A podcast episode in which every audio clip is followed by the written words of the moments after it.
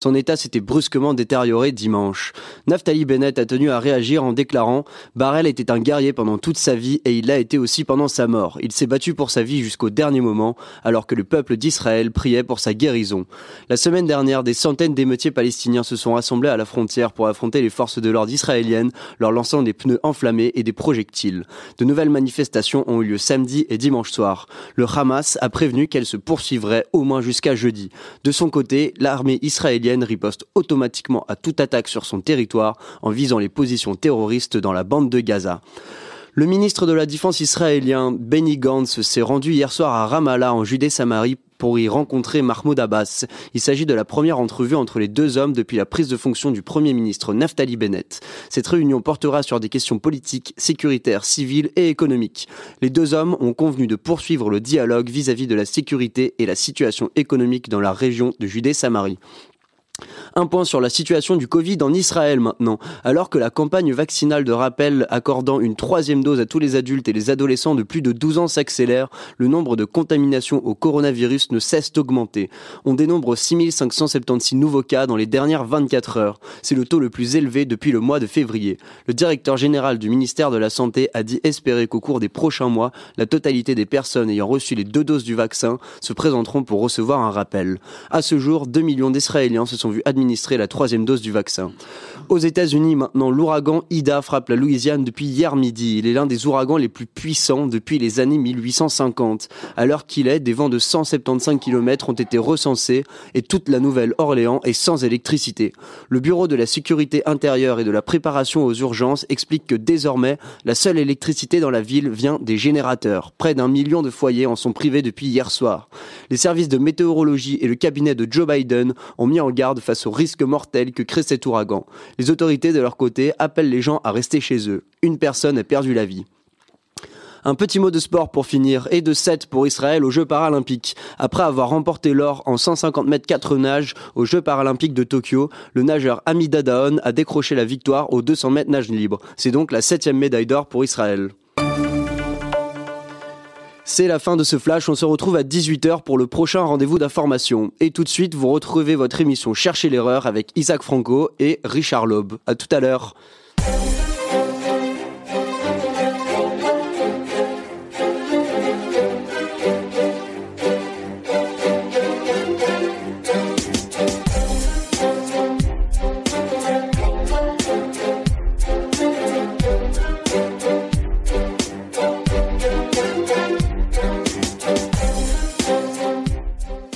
Euh, bonjour Clément et euh, bonjour Isaac. Bonjour Richard, bonjour Clément et bonjour tout le monde. Pour cette première émission de la rentrée. J'espère que vous avez passé un bon été. Il est derrière nous. Déjà derrière nous, effectivement. Ça paraît déjà très ancien. Et Clément, je pense que dans 30 minutes, il nous gratifiera d'une musique de sa composition pour cette rentrée euh, de notre émission. Alors, Isaac, l'été n'a pas été avare d'actualité. Euh, elle a été même très chaude, si je puis dire, pas que le climat. Et donc euh, aujourd'hui, euh, on n'a que l'embarras du choix. Et quand nous préparions cette émission, on disait peut-être même le choix de l'embarras. parce que effectivement, certains des sujets sont un peu embarrassants pour certains des protagonistes. Alors évidemment, on ne pourra ne pas, pas, ne, pas ne pas parler des États-Unis et de l'Afghanistan et de cette débâcle, de cette retraite euh, américaine. Donc ça prendra, je pense, un certain temps euh, de notre émission. On parlera également aussi de la visite de Naftali Bennett, sa première visite aux États-Unis, où il a rencontré euh, Joe Biden et d'autres responsables américains. Donc on pourra faire le point sur cette visite et évidemment aussi sur le dossier iranien qui a été au centre de ces discussions. Et puis, euh, si le temps nous le permet, alors euh, on pourra peut-être parler euh, éventuellement d'une intervention de la NVA ici en Belgique qui demande au gouvernement belge de ne pas participer à Durban, hein, à cette mascarade que sera sûrement cette réunion des Nations Unies, peut-être également des élections qui se profilent à l'horizon dans quelques semaines en Allemagne. Voilà. Alors démarrons peut-être aussi le dossier polonais. Et le dossier polonais, tout à fait. on sait qu'ils ont finalement fait voter cette loi scélérate, hein, je pense, euh, concernant les restitutions des biens spoliés pendant la Deuxième Guerre mondiale. Alors démarrons tout de suite par les États-Unis et ce dossier afghan. et peut-être avant de plonger directement dans le dossier afghan, peut-être faire un tout petit bilan des premiers 7 à 8 mois, parce que ça s'inscrit dans cette logique-là, de, Joe Biden et de son administration. On a un peu le sentiment que tout ce qui touche tourne au vinaigre. Hein. il a démarré d'abord avec, euh, dans le domaine de l'immigration, euh, par inverser euh, la nouvelle politique migratoire qu'avait mis en place Donald Trump et qui avait plus ou moins réussi à maîtriser les flux migratoires à la frontière avec le Mexique. Il a pris un pied radicalement opposé à celui de Trump et on voit le désastre que ça a provoqué. Il y a environ 200 000 personnes qui franchissent cette frontière tous les mois. 20 à 30% d'entre eux sont atteints du Covid. Donc un premier dossier où clairement il y a de quoi à, dire. Dans le domaine euh, dans le domaine énergétique, on sait qu'il a tout de suite annulé ce fameux pipeline qui venait de l'Alberta au Canada pour transporter du gaz naturel aux États-Unis, alors que dans le même temps, ou quelques semaines plus tard, il levait les sanctions sur euh, Nord Stream. le Nord Stream 2, hein, le fameux pipeline qui euh, rejoindra la Russie directement à l'Allemagne. En matière de sécurité intérieure, je pense que les chiffres de la violence aux États-Unis n'ont jamais été aussi mauvais que ceux qu'on peut observer aujourd'hui. Hein. Il ne se passe pas un week-end où, euh, dans des villes comme Chicago, Portland et d'autres, euh, des meurtres à répétition euh, sont observés, et parfois avec de très très jeunes victimes qui sont à regretter. En matière d'éducation, on sait que hein, ce qu'on appelle le CRT, Hein, le Critical Race Theory, hein, cette théorie selon laquelle bah, les Blancs sont intrinsèquement racistes et déprivilégiés, qui n'ont qu'à se battre la coulpe euh, pour tous les crimes qu'ont commis leurs ancêtres, et que toutes les minorités sont-elles euh, des victimes euh, automatiques du système raciste américain, eh on sait que ce type de théorie maintenant est de plus en plus enseigné à des jeunes enfants en école primaire aux États-Unis, donc aussi assez désastreux. Et puis alors en domaine de politique internationale, donc on va parler du dossier afghan dans un instant, mais enfin aussi également que euh, leur volonté de revenir dans le dans l'accord iranien JCPOA n'a pas été couronnée de succès jusqu'à présent, on pourra en reparler. On sait aussi qu'ils ont donné euh, un, un satisfait aux outils, hein, puisqu'ils les ont retirés crois que c'est un des premiers actes de Biden retiré de la liste terroriste des organisations dites terroristes, ce qui évidemment les a incités à déployer encore plus de violence au Yémen. Enfin voilà, donc toute une série de dossiers, des modifications qu'il a apportées à ce que faisait Trump auparavant qui semblent avoir eu des, impacts plutôt négatifs. Et le seul domaine où il a maintenu, maintenu finalement une politique de Trump qui est la politique afghane de retrait, euh, dans son exécution de cette politique, encore une fois, une débâcle, Isaac. Oui, vous faites bien de remettre ça en perspective, parce qu'on ne peut pas analyser euh, euh, le désastre afghan, le désastre américain en Afghanistan, sans avoir, euh, eh bien, tout ce dont vous, tout ce que vous avez rappelé. Joe Biden est décidément le président qui transforme l'or en plomb. il n'y avait pas de crise migratoire aux États-Unis sur la frontière sud. jamais depuis 20 ans le nombre de d'immigrants euh, et de migrants illégaux n'avait été aussi faible que sous Trump. C'était à peu près une quinzaine de milliers par mois. On est aujourd'hui à 180 000, c'est-à-dire à peu près 2 millions à la fin de cette année 2021. Il y avait une inflation qui était pratiquement euh, nulle. Euh, il y avait également, sur le plan énergétique, la souveraineté américaine qui avait été atteinte. Désormais, les États-Unis ne dépendaient plus euh, des fournitures de euh, d'énergie venant de venant de l'étranger. L'inflation était, euh, je le disais, maintenue. La violence, les crimes dans les grandes villes américaines étaient, ma foi, relativement contenus. et donc, tout cela fait que aujourd'hui, l'administration américaine a pour priorité la théorie critique de la race, la théorie du genre. C'est ça les obsessions, puisque désormais, ça n'est pas seulement dans les écoles qu'on enseigne, mais c'est également dans l'armée américaine où il y a eu une purge, et une purge qui est en cours pour euh, le chef d'état-major des armées américaines, Mike Miley. Euh, je veux dire, les deux grands dangers qui menacent l'Amérique, ça ne sont pas euh, la Chine, euh, ça n'est pas les alliances qui sont en train de se nouer euh, en Asie du Sud-Est, c'est le changement climatique et le suprémacisme blanc. Lorsque vous avez ce genre d'obsession face au monde, on se dit que quelque chose ne va pas aux États-Unis. Et effectivement, quelque chose ne va pas. Le Covid euh, on est, je crois, depuis que euh, Joe Biden a accédé à la magistrature suprême, à 250 000 morts, ce qui veut dire que la gestion du Covid n'est pas meilleure sous l'administration Biden qu'elle ne l'a été sous l'administration Trump. Alors effectivement,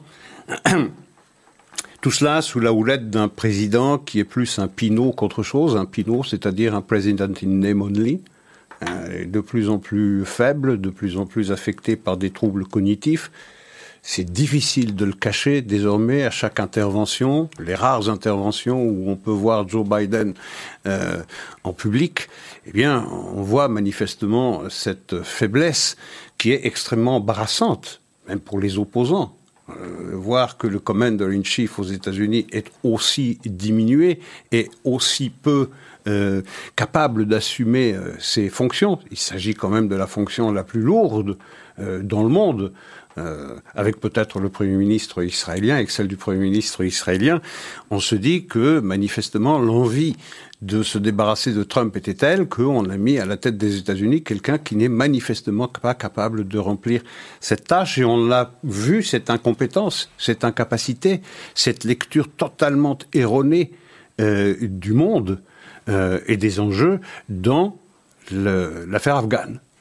Alors, je ne vais pas discuter du fond, parce que le fond, sur le fond, euh, comme vous le disiez justement, Biden n'a pas désavoué la politique de désengagement euh, de l'Afghanistan initiée déjà par Obama, mais euh, confirmée par Trump, puisqu'en avril dernier, en avril 2020, en avril 2020, il y avait eu ces négociations entre États-Unis et talibans à, Doha, où euh, le, les États-Unis s'étaient engagés à quitter l'Afghanistan à la fin du mois de avril 2021. Alors, euh, Biden a renversé toutes les politiques qui avaient été mises en place par son prédécesseur, sauf celle-là. Alors on peut discuter, du reste on va en discuter, de la pertinence du désengagement américain d'Afghanistan, d'un désengagement total. Euh, on peut comprendre que pour les Américains, ça n'est pas un, une présence qui est de nature à euh, préserver euh, leurs intérêts et que après 20 ans de présence en Afghanistan sans obtenir de résultats véritablement concrets, puisque les États-Unis avaient remporté la guerre contre le terrorisme et avaient battu l'État islamique, mais les années passant, eh bien, cette présence américaine s'était transformée en, en, en force de police. Euh, plus que en, armée. Et puis cette ambition de transformer un État euh, clanique, euh, moyenâgeux, tribal, en État moderne, démocratique, décidément, je pense que les Américains ne se prendront plus à, croire à ce type d'illusion. Donc, on peut discuter de cette pertinence-là, mais le point n'est pas cela. S'il y a un accord sur ce sujet entre les deux administrations, celle de Biden et de Trump, sur l'idée de quitter l'Afghanistan, il y avait une manière de quitter l'Afghanistan. Et la manière euh, choisie ou qui a été mise en œuvre ou que, que l'administration Biden a permis est absolument désastreuse, absolument désastreuse. Euh, je veux dire, euh, n'importe qui pourrait penser que lorsqu'on quitte un pays euh, et lorsqu'on a fixé une date limite, ce qui est déjà aberrant, euh, l'armée, elle reste sur place tout le temps que les civils ont été évacués. Ici, on a fait le contraire. Il y avait 2500 Américains qui étaient présents en Afghanistan, on les a retirés en laissant les civils derrière. C'est quand même extraordinaire. L'ambassadeur des États-Unis en Afghanistan a été un des premiers à quitter le pays ambassadeur dans un pays, c'est un peu l'équivalent d'un commandant de navire. Il quitte le navire au dernier moment lorsque le dernier passager est monté dans la chaloupe de sauvetage. Ce qu'a fait d'ailleurs l'ambassadeur de France. Euh, mais là, il a été un des tout premiers à quitter. Euh, donc c'est absolument désastreux euh, cette image. Et parlant d'image, puisque les images sont extrêmement importantes dans le monde d'aujourd'hui, elles sont presque tout. On a vu ce que le président Biden disait qu'il n'arriverait jamais, c'est-à-dire que des Américains montraient dans des hélicoptères sur le toit de l'ambassade des États-Unis à Kaboul. On l'a vu, on a vu cela. C'est une tragédie. Euh, une autre tragédie, c'est d'avoir laissé derrière soi non seulement les, les troupes américaines ont dû quitter l'Afghanistan en laissant une quinzaine, une dizaine de milliers, une quinzaine de milliers de civils américains derrière les lignes ennemies, mais ils ont également laissé du matériel militaire pour 85 milliards de dollars. Il y a là plus de 200 avions et hélicoptères, dont les derniers ont été livrés, vous savez quand? Au mois de juillet de cette année. C'est-à-dire qu'au mois de juillet de cette année, au moment où les services de renseignement américains disent au président que, une fois les Américains partis, l'armée afghane va s'effondrer très rapidement, eh bien, euh, l'administration de Biden livrait de nouveaux hélicoptères Black Hawk à l'Afghanistan, sachant que très rapidement, eh bien, cette armée allait s'effondrer et que ce trésor de guerre allait, c'est le cas de le dire, tomber dans les mains des talibans. On l'a fait des avions, des véhicules par dizaines de milliers, on parle de 75 000, euh, des chars, des euh, appareils de visée nocturne, enfin je vais en passer. Mais on voit désormais les talibans on se, rappelle de ces images des talibans qui se battaient euh, avec de lourdes mitrailleuses installées sur la plateforme d'un pick-up Toyota il y a de cela 25 ans, jusque de, de 96 à 2001. Bah, aujourd'hui, euh, ça devient, avec cet armement laissé derrière par les Américains, une des armées les mieux équipées au monde.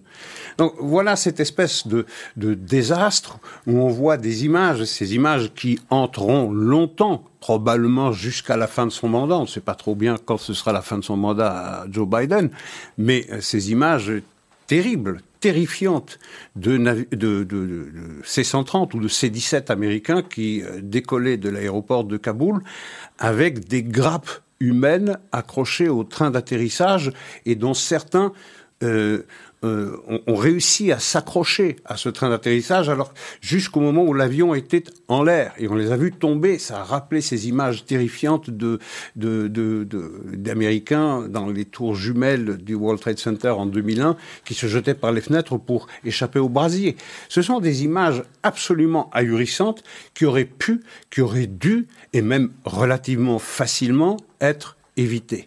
Donc l'Afghanistan, si vous voulez, c'est le couronnement où c'est la meilleure image de, cette, euh, de ce déclin euh, de cette administration qui n'a pas pu gérer quelque chose qui relevait de la normale administration si on s'y était pris avec un peu de bon sens. Euh, alors de deux choses l'une, le président américain déclare qu'il n'a pas été avisé par les services de renseignement que l'armée afghane était aussi fragile et qu'elle allait tomber aussi rapidement. Et les services de renseignement, eux, se défendent en disant que non, on a donné. Alors quelqu'un manque. Quelqu'un est en train de mentir ici. Si c'est le président qui a raison, ça veut dire que les services de renseignement américains sont totalement inefficaces. Et si ce sont les services de renseignement qui disent la vérité, ça veut dire que le président eh bien, a commis une faute grave. Une faute grave qui est euh, justiciable d'une procédure d'impeachment. Alors celle-ci n'a aucune chance d'être menée à bien, on le sait, on le sait pourquoi, compte tenu euh, euh, des équilibres dans les deux chambres du Congrès. Mais là, faire une évaluation aussi grossièrement fautive, euh, eh bien, euh, transforme le président américain en lame duck president déjà au septième mois de sa présidence. Alors Isaac, euh, ce désengagement américain de, de l'Afghanistan, effectivement, vous l'avez mentionné, avait déjà été, en tout cas mentionné, discuté sous la présidence Obama, avait été pour le coup finalisé dans son accord avec les talibans euh, sous la présidence de Trump et euh, finalement maintenant exécuté dans les conditions que vous venez d'évoquer sous la présidence de Biden. C'est un désengagement. les Américains veulent également rentrer dans ce fameux accord JCPOA avec l'Iran pour probablement également essayer de se sortir une épine du pied en tout cas le pense-t-il, en tout cas peut-être à court terme, cette épine nucléaire iranienne. Lors des engagements également d'autres pays du Moyen-Orient, l'Irak, la Syrie, euh, certains pensent que tout ça s'inscrit euh, dans une stratégie qui consiste à essayer de rassembler ses forces et de déployer toute son énergie vers ce que les Américains pensent être euh, l'ennemi essentiel maintenant, ou l'adversaire ou l'ennemi en fonction de, des personnes à qui l'on parle aux États-Unis, euh, que sont les Chinois. Euh, donc ça, ce serait, si je puis dire, la justification pour le désengagement. Euh, donc Isaac, j'aurais voulu vous questionner sur ce point de vue-là. Est-ce que vous pensez que le désengagement en tant que tel, peu importe, si je puis dire, la, manière dont ils l'ont fait, mais la stratégie de désengagement est-elle la bonne pour essayer de faire face aux Chinois? Et puis deuxième question, ce désengagement semble à chaque fois profiter à cet islam radical politique. qui est également quand même un ennemi sérieux du monde occidental, et peut-être pas que du monde occidental, peut-être même également des Chinois ou d'autres acteurs dans la région. Euh, parce qu'on voit effectivement les talibans maintenant qui l'emportent euh, en Afghanistan. Le Pakistan, euh, pas très clair, mais enfin, probablement ont soutenu ces, talibans pour leur permettre de, ben, maintenir leur, agression et de remporter ce combat. on sait que les Iraniens sont maintenant au pouvoir depuis la révolution de Khomeini depuis presque 40 ans, je pense, ou 50 ans presque. on voit que la Turquie vire de bord également petit à petit sous Erdogan. On voit que pays même comme le Nigeria, hein, qui aura une population, euh, je crois, quasiment identique à celle de l'Europe dans une vingtaine d'années, 350 à 400 millions de personnes. Barani, le, président, a des volontés également islamistes. Enfin, on a quand même la sensation que cet islam politique est en train de prendre petit à petit le dessus sur le monde occidental, en tout cas. Et il vient de recevoir, il vient de recevoir un stimulant extraordinaire. Je veux dire, si une bande euh, de tribus euh, moyenâgeuses qui sortent des cavernes a réussi à battre la plus puissante armée du monde, que la face de la Terre ait jamais vue, euh, je veux dire, vous imaginez combien ça va stimuler toutes les forces qui se réclament de l'islam radical et, et d'une lecture littérale de l'islam. C'est évident. C'est pour ça que lorsque les Américains disent pour nous la guerre en Afghanistan elle est terminée, il ne s'agit pas pour un des belligérants de déclarer que la guerre est finie, tout le temps que l'autre ne l'a pas déclaré. Or, euh, l'islam n'a pas déclaré que la guerre contre l'Amérique était finie. Euh, cet islam-là, il est toujours en guerre, et il n'est pas en guerre depuis ces dernières semaines, ni depuis ces dernières années, ni depuis ces dernières décennies, ni depuis ces derniers siècles.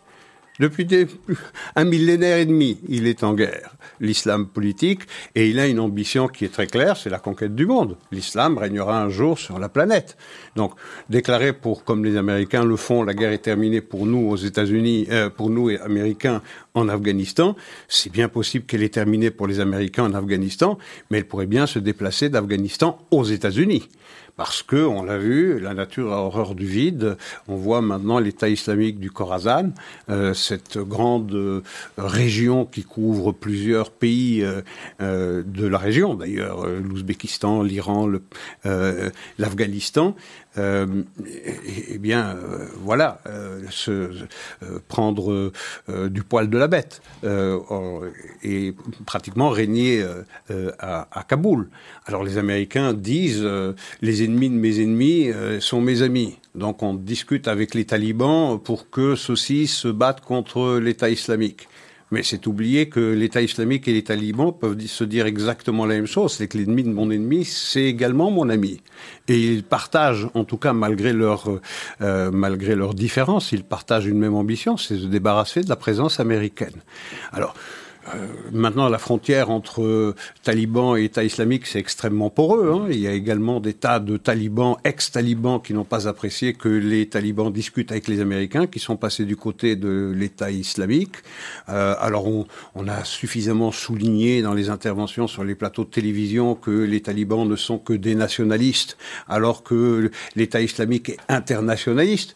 Mais enfin, leurs similitudes sont également nombreuses, c'est-à-dire une lecture littérale et barbare de l'islam euh, politique, euh, une ambition de, eh bien, de, se débarrasser de tous les infidèles qui se trouvent dans leur euh, dans leur région, et pas seulement compte tenu de l'ambition de l'État islamique de voir un jour l'islam régner sur la planète. Donc ce que ces Américains disent lorsque la guerre euh, est terminée en Afghanistan, eh bien, elle pourrait bien se retrouver euh, bientôt euh, en Europe occidentale, citadelle croisée, et également aux États-Unis, autre citadelle croisée. Donc, se débarrasser, dire qu'on met fin à la présence américaine là-bas, ça met pas fin à ce conflit avec l'islam politique. Au contraire, ça ne fait que le relancer, ça ne fait même que raviver ce conflit parce que ces forces euh, qui incarnent l'islam politique s'en trouvent extraordinairement encouragées. Je veux dire, aujourd'hui, elles peuvent à bon droit dire nous avons battu les Américains et ceux-ci fuient la queue entre les jambes parce que c'est ce qui se passe sous nos yeux ébahis. C'est exactement ce qui se passe. La nature a horreur du vide. La nature a horreur du vide. Il ne s'agit pas de dire seulement pour les Américains euh, l'obsession et la priorité américaine en politique internationale, c'est euh, de se mesurer à, à l'expansionnisme et aux ambitions maintenant géopolitiques chinoises. Mais euh, la carte du monde, c'est sur la carte du monde que se passe ou devrait se passer ce bras de fer qui s'annonce entre les États-Unis et la Chine. Et l'Afghanistan, comme le Pakistan, comme l'Iran, euh, comme le Caucase, euh, comme l'Asie du Sud-Est, la mer de Chine, tout ça, ce sont des théâtres où ce bras de fer va avoir lieu. Alors, quitter, enlever 2500 troupes américaines, et là je reviens au fond du problème, c'est-à-dire à la décision que je trouve assez incompréhensible de la part de Trump, euh, au mois d'avril 2020 de retirer toute présence américaine au motif que ces forever wars must end, ces guerres éternelles doivent prendre fin, elles ne prennent pas fin, elles ne prennent pas fin ces guerres parce qu'on quitte le territoire. Je viens de, je viens de le dire. Avec 2500 hommes, ça suffisait largement pour tenir en respect les talibans, d'autant que la base de Bagram, qui a été évacuée dans la nuit comme des voleurs, sans même en aviser les Afghans, en laissant tout le matériel, était euh, un jet de pierre, si vous voulez, de la frontière chinoise euh, et, du Pakistan. Donc on ne comprend pas très bien cette logique to end the forever wars. Même chose pour l'Irak, même chose pour la Syrie, où un petit nombre de, troupes américaines montrent euh, que les Américains sont là et qu'ils empêchent par leur seule présence l'expansionnisme chinois ou autre. Certains, et c'était je pense d'ailleurs la réponse de Biden précisément à cette question-là, euh, nous expliquent que cette faible présence américaine de 2500 hommes euh, ne parvenait à maintenir, si je puis dire, une certaine stabilité en Afghanistan que parce qu'un accord avait été signé entre Trump et les talibans, accord selon lequel il fallait que les talibans bah, n'agressent pas, arrêtent leurs agressions, en échange, effectivement, du retrait américain qui était planifié le 1er avril et que si lui, Biden, avait décidé d'inverser cette décision, donc de dire aux talibans, bah, écoutez, non, nous, nous restons ici en Afghanistan, qu'il aurait dû envoyer beaucoup plus de troupes, parce qu'effectivement, là, les talibans auraient dit, bah, écoutez, dans ces conditions, nous reprenons, si je puis dire, le combat. Et euh, effectivement, en 20 ans, ils ont quand même perdu 2500 soldats. Oui. Euh, leurs alliés, 1000 soldats de plus, ça fait comme 3500 jeunes personnes qui ont euh, perdu la vie dans ce conflit et on n'en voyait effectivement pas la fin. Enfin, je me fais un petit peu l'avocat du diable. Non, non, j'entends bien. Parce que c'est l'argument qui avait été, euh, qui exploité et utilisé par Biden euh, pour justifier de, cette décision de quitter le pays. Il n'y a pas de bonne solution. Euh, quitter euh, l'Afghanistan, je dis, ça je viens de le dire, ça ne met pas un terme à cette guerre avec l'islam radical. Rester en Afghanistan pour toujours, ça n'est peut-être, et je comprends que pour la population américaine, c'est un fardeau que euh, elle a suffisamment porté pendant 20 ans en termes financiers, en termes de pertes humaines, et que on n'en voit pas vraiment la raison. Mais la raison, c'est de faire barrage à cet expansionnisme de tous ceux qui contestent l'impérium américain. Et donc, il y a là, euh, c'est presque un devoir, c'est presque une obligation pour les Américains de rester en petit nombre. Mais cette seule présence symbolique terrorise les ennemis de l'Amérique parce qu'ils savent la puissance de l'Amérique. Ils savent que lorsqu'on touche un soldat américain, le bras de l'Amérique peut s'abattre sur eux. Et donc, cette présence extrêmement réduite en Irak ou en Syrie, euh, aux côtés des, euh, euh, des Kurdes, ou bien en Afghanistan avec 2500 hommes, pouvait suffire à les tenir en respect. Je note une chose, c'est qu'il y a eu zéro mort entre 2020, entre avril 2020 et le moment où les Américains ont décidé de la manière que l'on vient de commenter, l'Afghanistan. Zéro mort. Alors vous me dites que c'est à cause des euh, négociations qui ont eu lieu euh, à Doha. Oui, Biden dit. Hein. Oui, oui, mais je, reçois la critique. Mais je note une chose, c'est qu'entre 2011 et 2020, il n'y a pratiquement pas eu de morts américains non plus. Et que la base de Bagram était peut-être la base américaine la plus puissante, la plus sophistiquée qui existe au monde. Et quitter cette base et la laisser intacte, sans même penser à la détruire, la laisser à l'ennemi, eh bien, voilà, ça, illustre l'étendue du désastre et la manière dont cette euh, évacuation a été conduite et cette politique est conduite. Encore une fois, lorsqu'on désigne la Chine comme euh, grand adversaire euh, à l'avenir, comme grand défi qui est lancé à la toute-puissance américaine, eh il faut savoir que ce bras de fer, il se passe partout dans le monde. La nature a horreur du vide. Les Américains quittent l'Afghanistan. Les Chinois sont là, à l'évidence. Les Russes sont là. Les Iraniens sont là. Les Turcs sont là. Et ils sont unis tous par une alliance objective et certainement superficielle. Mais quel est leur plus petit dénominateur commun? C'est une envie égale de voir l'Amérique dégagée. Et partout l'Amérique euh, quitte, eh bien, la puissance chinoise se renforce. Alors, elle ne se renforce pas dans son habitat naturel, dans son habitat euh, topographique, c'est-à-dire la Chine, le sous-continent chinois. Non, pas du tout. Ça se renforce partout dans le monde. Ça se renforce en Afrique aussi. Ça se renforce également en Europe, avec des ports qui tombent dans l'escarcelle chinoise des uns après les autres.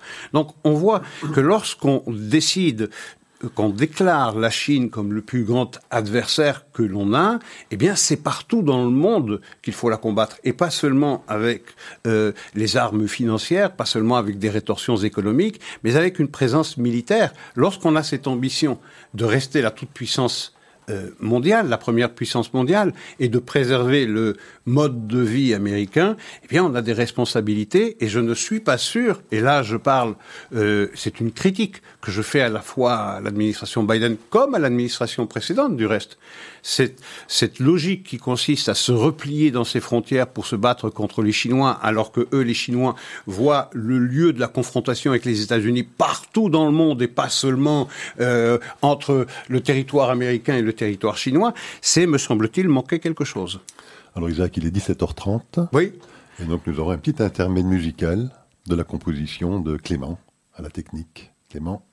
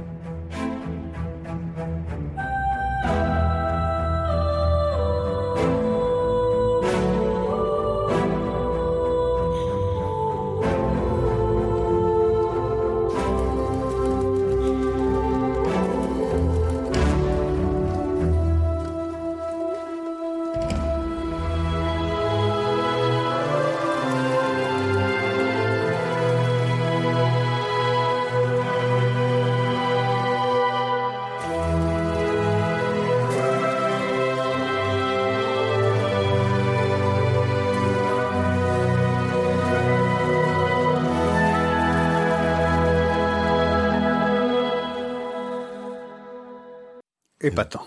merci Clément pour euh, ce très bel intermède musical. Épatant. On a un extraordinaire euh, technicien, mais un compositeur euh, musical extraordinaire également. Alors tous ceux à qui ça a plu et qui cherchent des renseignements supplémentaires, n'hésitez pas à écrire à la radio et on vous donnera les coordonnées de Clément Villansen qui vient de nous offrir cet intermède musical. Bravo, merci Clément.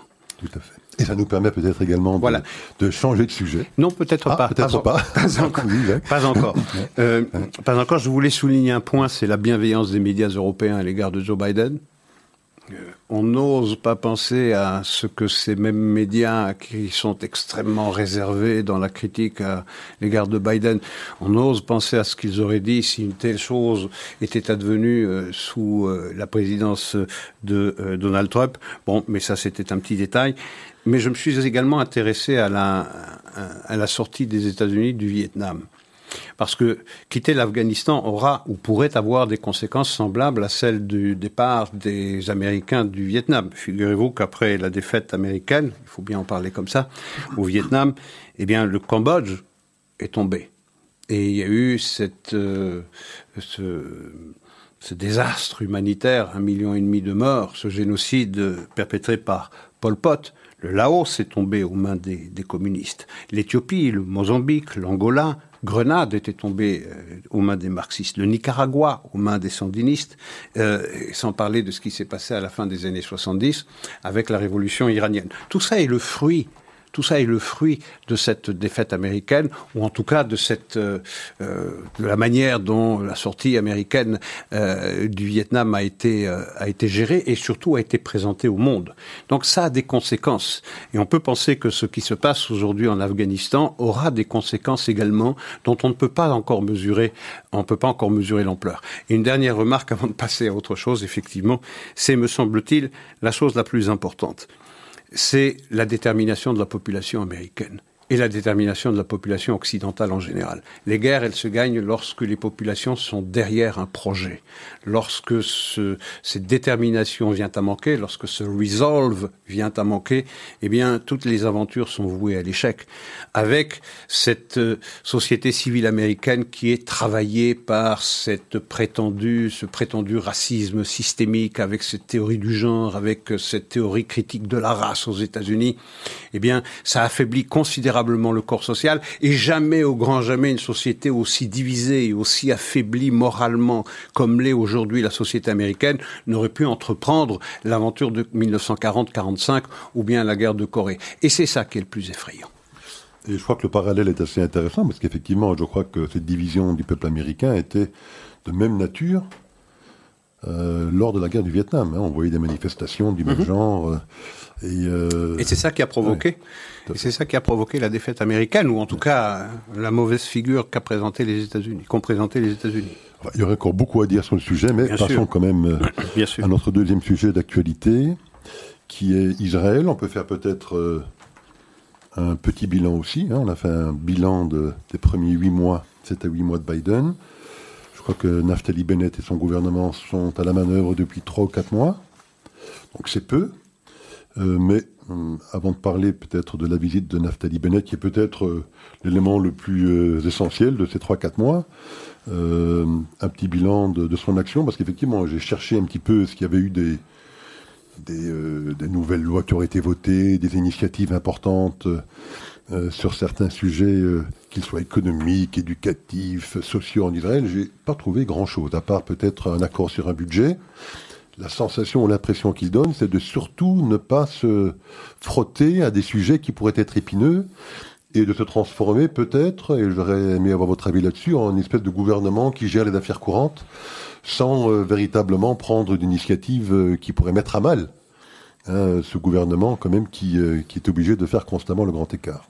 Euh, oui, c'est un véritable travail d'équilibriste euh, de Naftali Bennett, euh, d'avoir réussi jusqu'à présent à conserver dans sa coalition des partis euh, aux programmes aussi différents, aux ambitions politiques aussi différentes, c'est déjà euh, quelque chose qui mérite d'être souligné.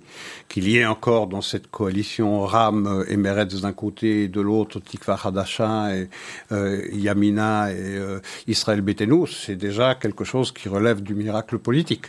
Bon, combien de temps ça va durer Effectivement, ça dure parce que on évite les sujets qui fâchent. Les sujets qui fâchent, ben, c'est lesquels? On le sait bien, c'est euh, c'est avant tout euh, la gestion euh, annexion ou pas annexion de territoire en, en Judée-Samarie, la manière dont réagiraient certains membres de la coalition lors de représailles israéliennes contre les provocations de l'organisation terroriste du Hamas. Donc, c'est tout cela qui fragilise considérablement cette coalition, la loi sur l'État-nation. Bref, on évite tous les sujets qui fâchent. Il en reste quelques-uns. Le budget c'est certainement euh, euh, euh, le crédit, l'acquis le plus important de cette nouvelle coalition, c'est d'avoir fait voter un budget qui n'existait pas en Israël depuis. Il a été voté par la Conseil Non, il n'a pas encore été voté en séance plénière. Il a été voté en commission. Séance plénière, ça doit l'être avant le 4 novembre, si ma mémoire est bonne. et s'il n'est pas voté, chose peu probable, eh bien le, gouvernement tombe et il y a convocation de nouvelles élections. Mais enfin, d'avoir réussi à le faire voter déjà euh, euh, avant la séance plénière, avant sa présentation en séance plénière, c'est déjà formidable. Israël avait un besoin urgent euh, d'un budget. Il faut savoir que le pays travaillait depuis deux ans sans, budget, ce qui est absolument ahurissant. Donc c'est certainement à mettre à, son crédit. Sur le plan étranger, sur le plan international, eh ce sont les mêmes, les mêmes défis qui sont lancés à la nouvelle administration israélienne par rapport à l'ancienne c'est-à-dire euh, la menace, euh, les provocations du Hamas, qui sont certes des piqûres d'épingle, mais qui sont, euh, on l'a vu dans la confrontation de mai dernier, qui peuvent provoquer des dégâts dans la population civile israélienne, et également mobiliser et immobiliser une partie des troupes israéliennes, parce que le véritable danger pour Israël aujourd'hui, ça n'est plus se retrouver dans une guerre sur un seul front, mais se retrouver dans une guerre multifront euh, un peu euh, du genre de celle qui a, euh, qui a présidé à l'émergence d'Israël dans la guerre d'indépendance, où Israël eh bien, a été convoqué sur tous les fronts possibles et imaginables. Donc on pourrait envisager, on pourrait imaginer la prochaine guerre, eh bien, le Hamas s'est mobilisé après une provocation du Hezbollah pour le compte de l'Iran, donc aussi bien sur la frontière méridionale que sur la frontière septentrionale. Tout cela est possible. Et donc l'armée israélienne doit se préparer à cela. Pour cela, elle avait besoin d'un budget. L'armée avait besoin d'un budget, elle l'a reçu pour mettre, euh, pour concrétiser le multi-layer plan, le momentum plan, euh, plan de Kochavi, le chef d'état-major euh, israélien. Maintenant, les moyens sont là, mais avec du retard. Ce qui veut dire que, euh, eh bien, il faudra maintenant, avec cet argent, mettre en place ce plan extrêmement ambitieux. Euh, parce que les, menaces, eh bien, elles sont de plus en plus présentes, en particulier avec le, le, Hezbollah. Le Hezbollah qui est le véritable patron du Liban, qui a achevé de le, de le littéralement vampiriser le Liban est désormais un État failli euh, et en faillite sans aucune perspective tout le temps que le Liban, euh, tout le temps que Liban est sous la coupe du, Hezbollah. Euh, et donc, il y a là des, menaces avec un Iran qui se, qui se voit, qui se sent pousser des ailes avec la défaite américaine en Afghanistan, avec le retrait aussi désastreux des États-Unis en Afghanistan. On voit que l'Iran sent, c'est son moment, c'est son moment maintenant. Il sent qu'il peut faire absolument tout ce qu'il s'interdisait de faire tout le temps que Trump était au pouvoir. Aujourd'hui, avec un homme aussi faible que Biden, eh euh, l'Iran refuse de revenir s'asseoir à la table des négociations pour le JCPOA, c'est-à-dire l'accord sur le nucléaire iranien, parce que les Iraniens, eux, ont compris bien avant les Américains que le JCPOA, c'est totalement obsolète, c'est dépassé, ça n'a strictement plus aucune importance. Il n'y a que les Américains pour penser encore que le JCPOA a une quelconque relevance, ça n'en a plus. Alors, à en croire les services de renseignement israéliens, le Mossad, qui s'est exprimé sur la question, qui disait que, et Benny Gantz, le ministre de, la Défense, qui disait que euh, l'Iran était à huit semaines Aujourd'hui, c'est même sept semaines d'avoir euh, la bombe, puisqu'ils enrichissent jusqu'à 60%, qu'ils ont maintenant de l'uranium métal, qu'ils sont à 7 à 8 semaines de l'obtention de la bombe. Mais ça veut dire qu'il n'est pas minuit moins une, il est minuit. Alors penser que euh, une résolution via le JCPOA va empêcher l'Iran de euh, remplir son ambition, de concrétiser son ambition de devenir une puissance nucléaire, ça paraît tout à fait irréaliste. Ça veut dire on vit dans l'illusion. Si en Israël on pense encore que le JCPOA, même amélioré, est une solution pour prévenir un Iran nucléaire, dire, on est, on est dans le fantasme ici. Désormais, la, euh, la, tactique américaine, la stratégie, pardon, américaine menée par Trump, qui considérait pour ne pas faire la guerre à l'Iran qu'il fallait faire une guerre financière, c'est-à-dire le contraindre sous des, euh, euh sous euh, des sanctions économiques et financières extrêmement puissantes, a fait long feu parce que Biden euh, l'a remplacé et euh, il semble que c'est euh, la chose la plus importante pour cette administration de faire en sorte que le CCPA soit respecté par l'Iran. Donc l'Iran eh bien, reçoit de l'oxygène de la part des États-Unis et sait qu'il n'a plus rien à craindre des Américains.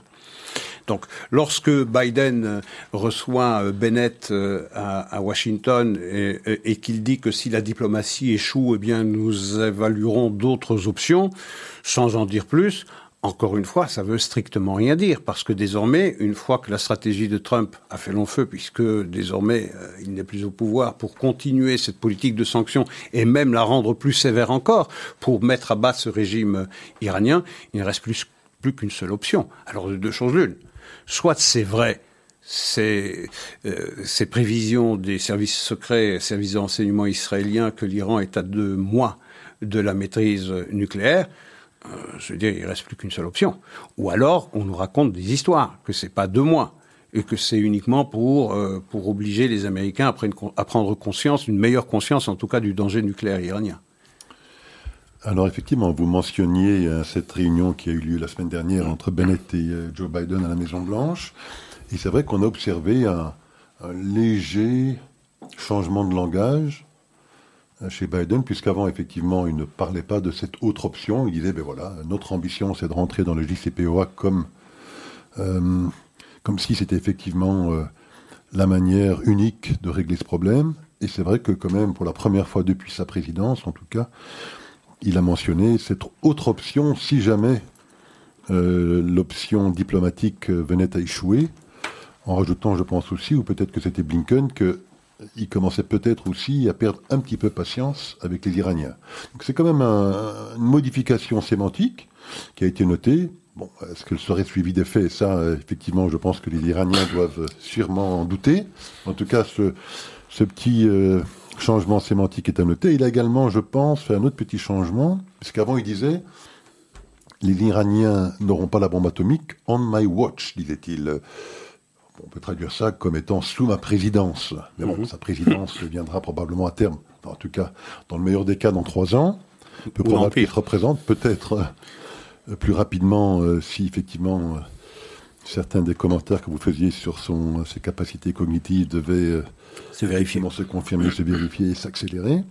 Mais bon, euh, on my watch, ça voulait pas dire grand-chose, parce que effectivement, euh, au-delà de trois ans, ça voulait dire qu'il pouvait très bien avoir la bombe atomique. Là, il a modifié pour dire euh, que les Iraniens n'auront jamais la bombe atomique. Donc on, détecte quand même un certain changement, modification de langage qui présage peut-être quand même d'une certaine volonté américaine d'exercer une pression sur le régime iranien. Mon analyse, c'est que ça ne présage rien de tel c'est à usage domestique israélien.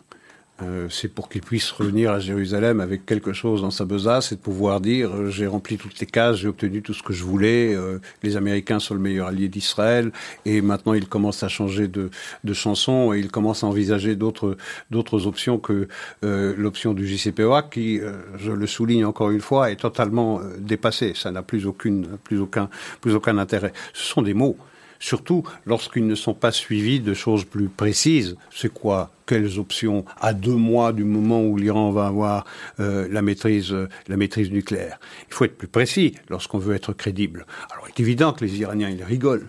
Ils rigolent, euh, ils, se poilent littéralement lorsqu'ils entendent Biden avec ça. Mais non, c'est un usage, c'est un usage domestique pour pour Israël parce que ça permet à, à Bennett d'asseoir sa stature d'homme d'État, de renforcer sa coalition. Les Américains savent que cette coalition est particulièrement fragile, qu'elle peut euh, trébucher sur n'importe quel sujet.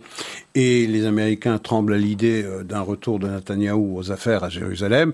Et donc, ils l'encouragent avec des mots comme ça. C'est pour pouvoir le vendre en Israël, pour pouvoir le vendre euh, à Jérusalem, pour pouvoir le vendre dans les, dans les médias. J'ai obtenu l'assurance que jamais l'Iran ne sera une puissance nucléaire. Mais il est en train de le devenir à la puissance VV'.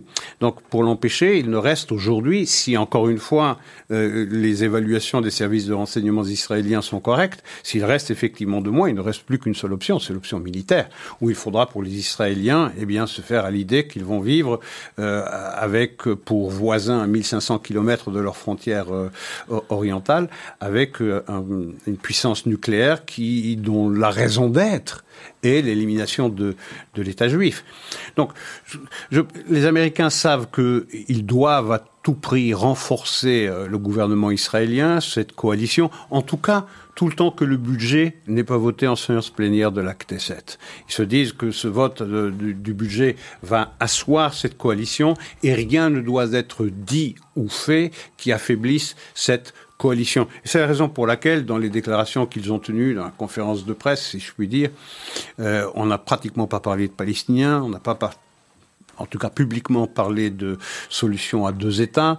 On l'a dit, il y a eu un, communiqué de la Maison Blanche, mais ça n'était pas dans la bouche de Joe Biden. Donc la question palestinienne était pratiquement mise sous, sous le boisseau.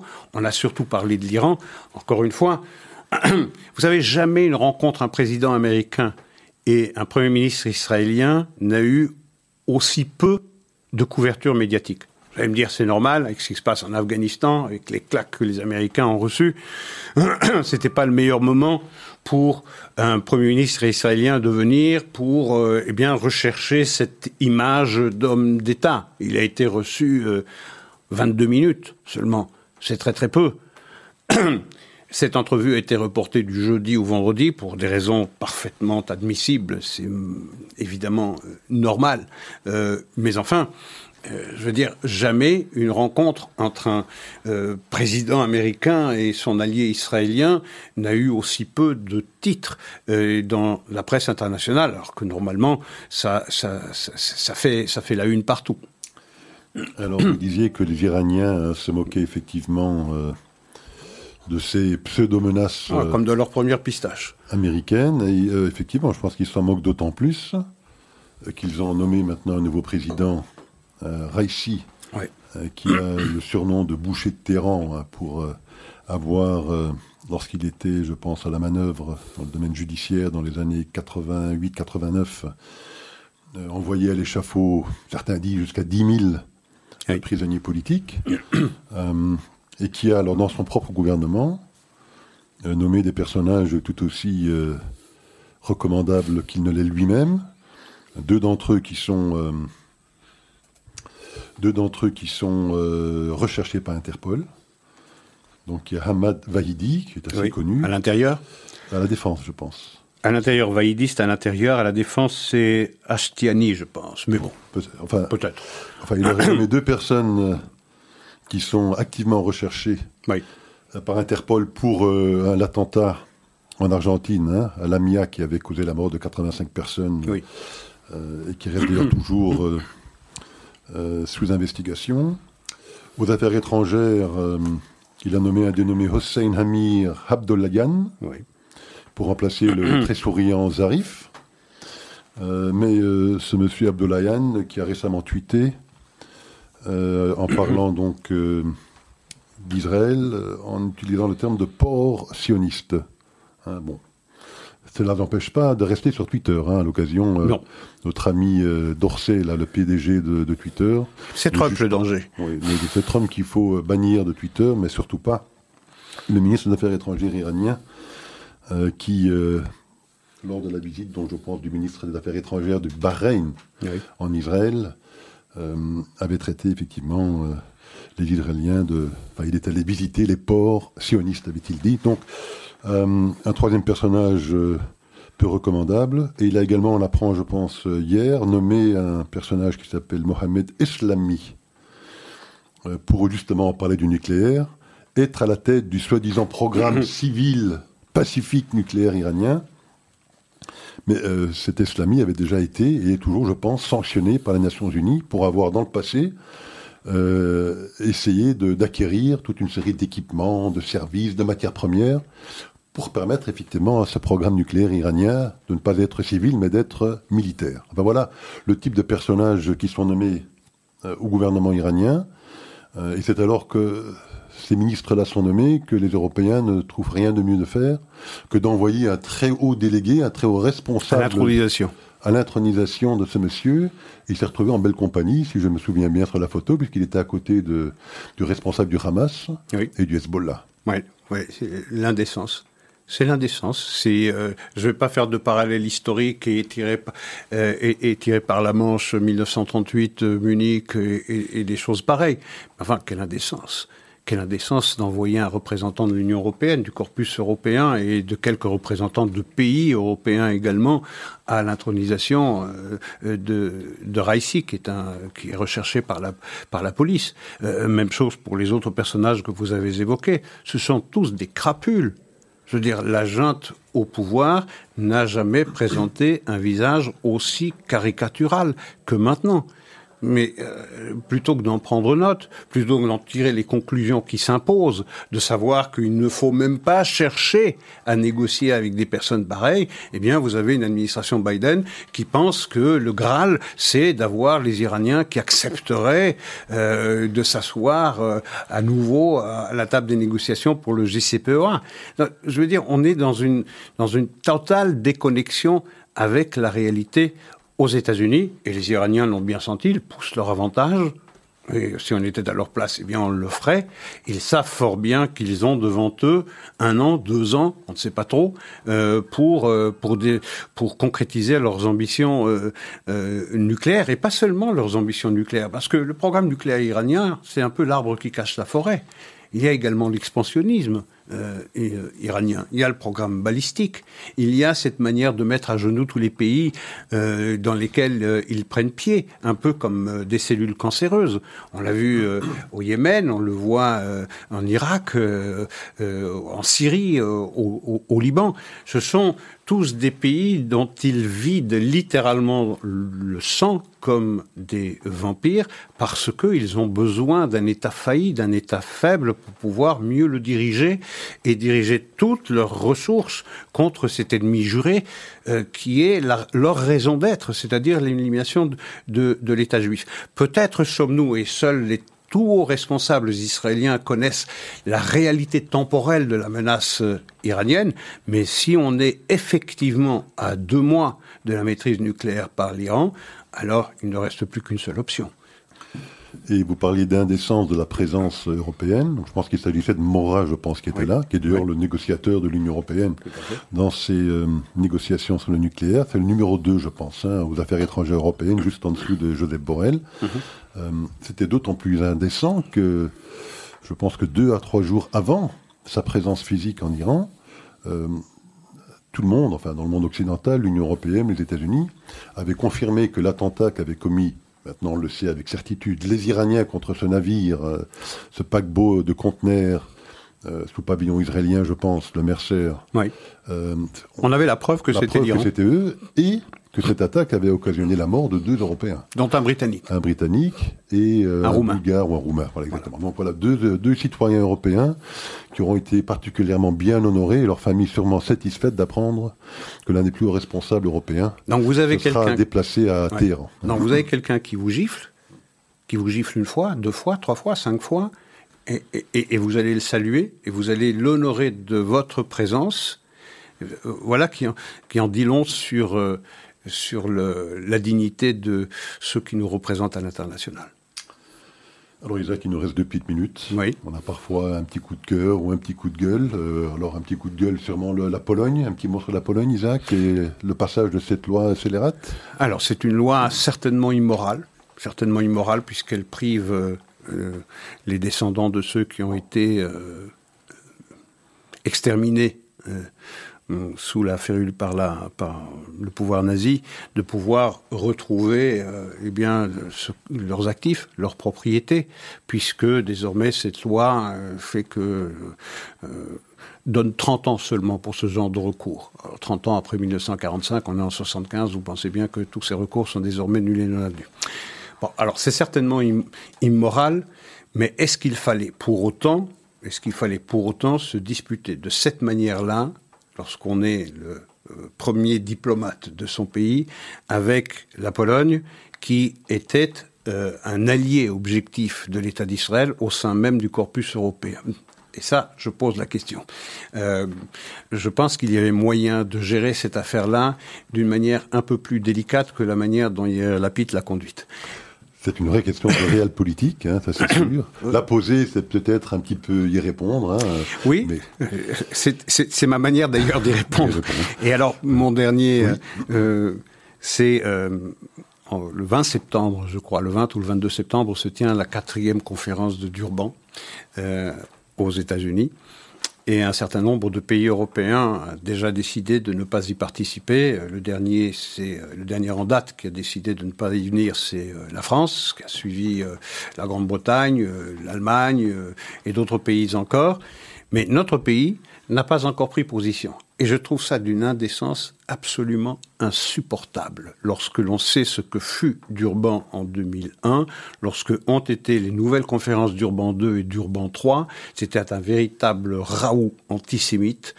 Le- la diplomatie belge est parfaitement au courant de cela. Elle s'honorerait à prendre très rapidement la décision de ne pas y aller, ou alors c'est vraiment à désespérer. Je pense que vous mentionnez que la NVA Oui, demande la NVA a demandé au gouvernement instamment de prendre une décision et de ne pas y aller. pas y aller. Très bien. Mais Écoutez Isaac, ce sera, je pense, le mot de la fin pour cette première édition, émission de la rentrée. Oui, première émission de la rentrée. On se retrouve non pas la semaine prochaine parce que c'est Rosh Hashanah, mais la semaine d'après. Parfait. Voilà, au revoir. Au revoir.